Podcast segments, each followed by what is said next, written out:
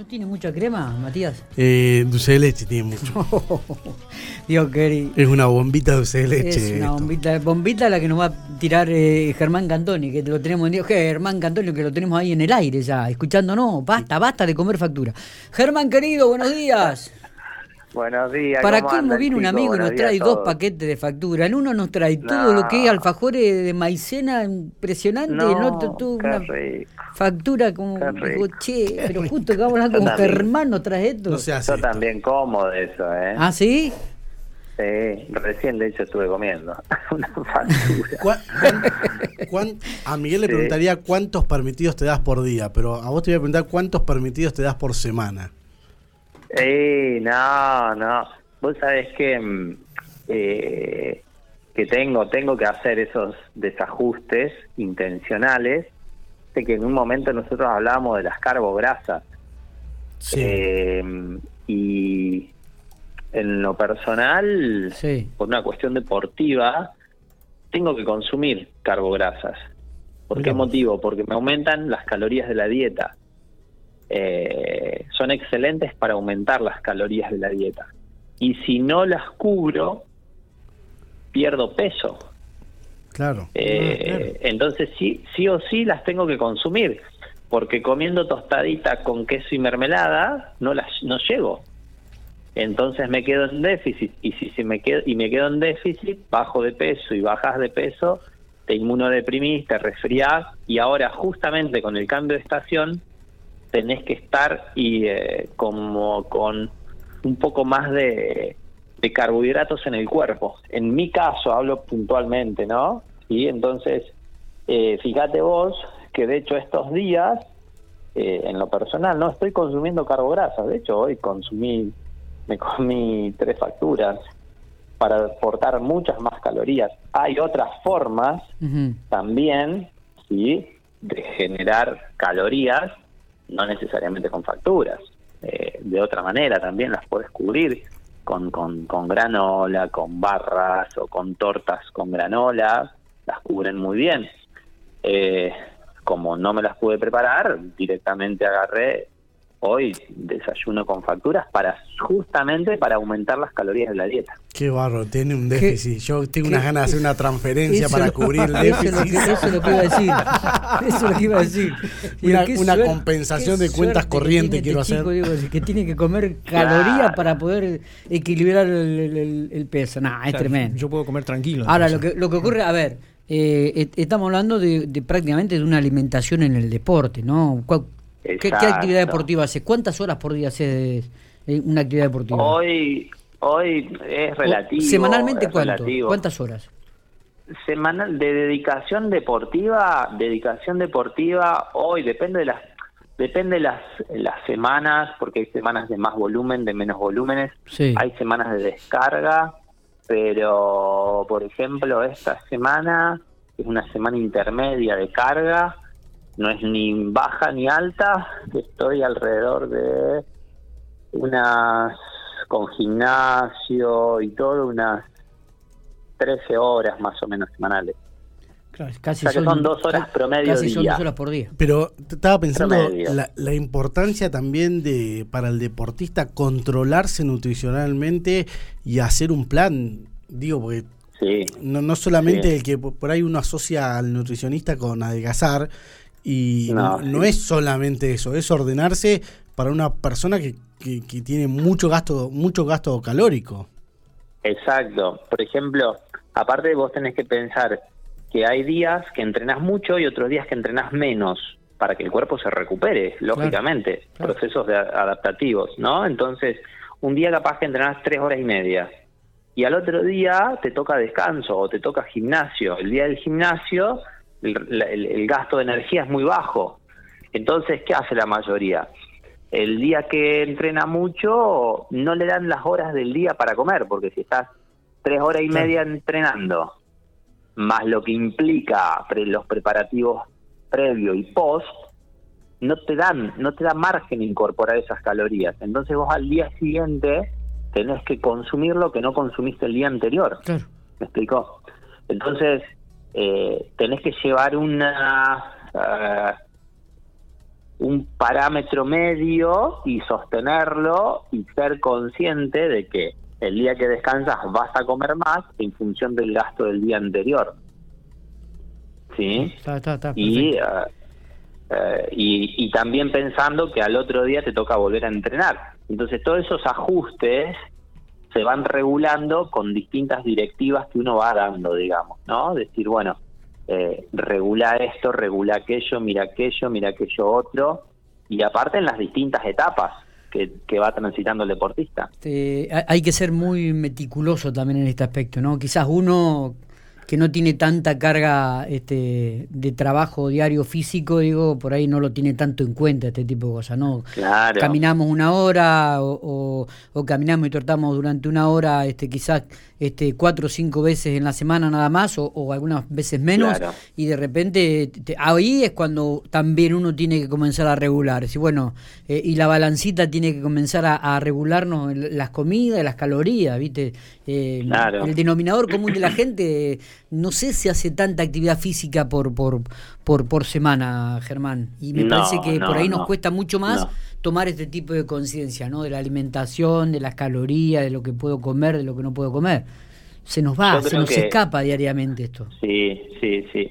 Yo creo que el gasto eh, se estima, se estima que para poder sostener un peso saludable, la OMS establece que un hombre debería tener un gasto de energía por actividad física. Es complejo lo que le voy a decir, ¿sí? Cada la mujer debería tener un gasto de energía semanal por actividad física de 2.500 calorías y el hombre de 3.000 calorías semanal. Semanal. ¿Qué significa ¿A- a esto? qué te en referís? promedio, Sí, sí. sí, sí, sí. No, ¿a qué te referís Pero- po- por, actividad física? Bien, por ejemplo, eso, eh, ese gasto representa, a eso iba justamente, representa una actividad promedio de caminata para el hombre de unos 35 o unos 40, unos 35 kilómetros tanto para el hombre como para la mujer. Semanal. promedio semanal. Eso representa un gasto, un equivalente a 2.500 calorías para la mujer y 3.000 para el hombre. Se supone que si uno tiene ese gasto de energía, se supone no, se sabe, se estableció, se determinó, Sí. que si vos tenés ese gasto de energía semanal, tu cuerpo va a estar saludable. ¿sí? Sí, y casi que te diría indistintamente de lo que comas. No lo vamos a tomar así, tiene que, tiene que haber una serie de lineamientos. Obviamente que una persona que tiene ese gasto de energía semanal no puede comer cualquier cosa, el mismo cuerpo se lo rechaza.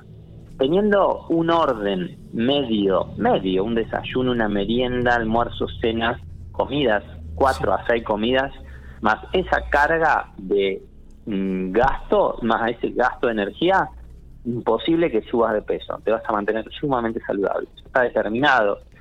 Si, si lo quieren leer, es la, la teoría de los 10.000 pasos.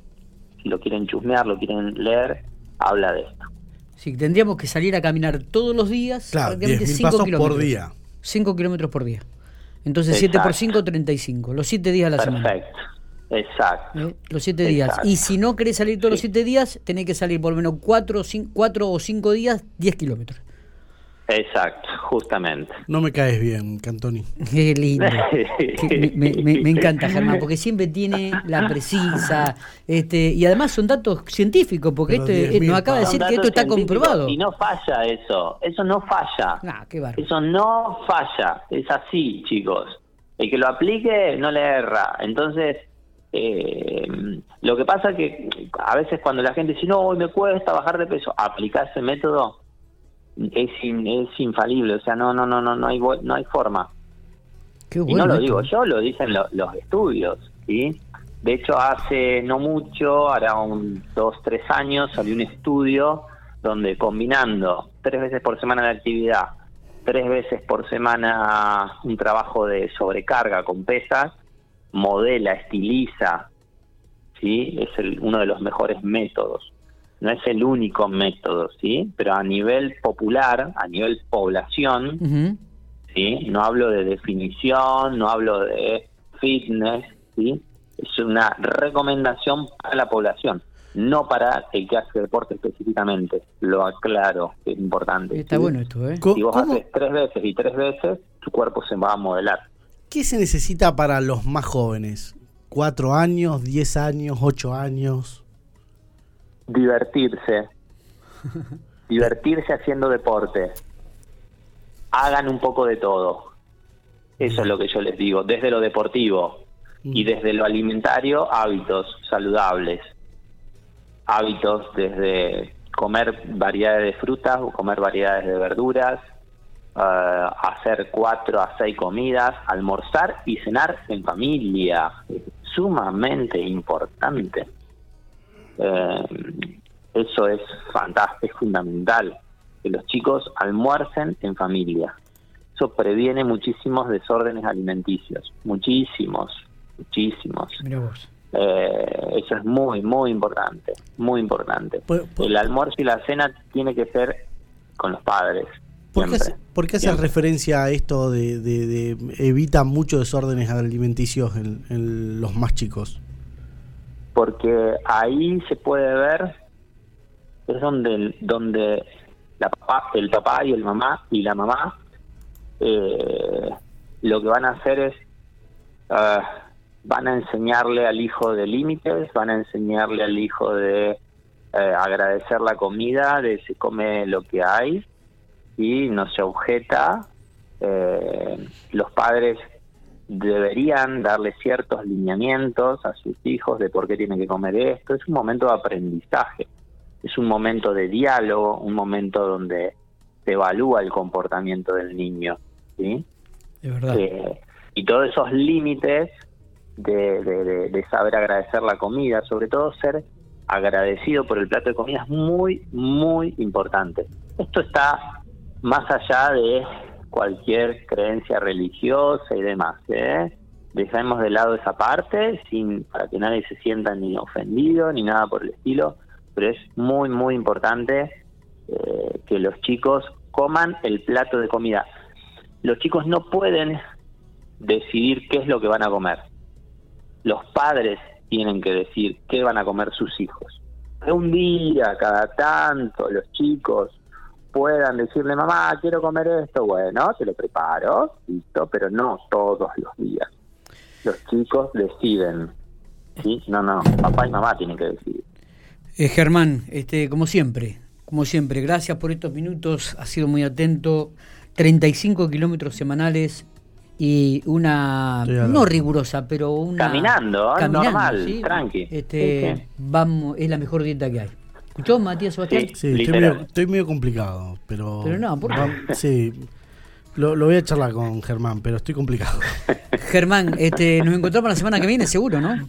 Dale, sí, sí, sí, martes, eh, bueno, definimos el día y, y hablamos. Dale, ¿eh? dale, gracias por, como siempre, un fenómeno. La gente que quiere hacer una consulta tiene que dirigirse a calle 13 entre 8 y 10. Allí. eh, Muy bien. Entre- Aprendió la dirección, entre no calle puedo 13 creer. entre 8 y Sí, 10. aprendió la dirección, aprendió. Pero, ¿y eh, al instituto o al.? No me acuerdo el nombre. Ja, Médicis. Médicis. Médicis. Médicis. Médicis. Eh, o, o hay algún teléfono en particular donde puedes llamar o consultar o solamente al, al Instituto de Medicina? Eh, sí, pueden llamar al 437-214 437-214. con anticipación, porque hay espera. Sí, porque realmente hay mucha espera. ¿eh? Germán es de los más requeridos. Está es de los más requeridos. Eh, abrazo grande. Gracias por estos minutos. Chicos, gracias a ustedes, muy amable. Saludos a todos, a toda la audiencia.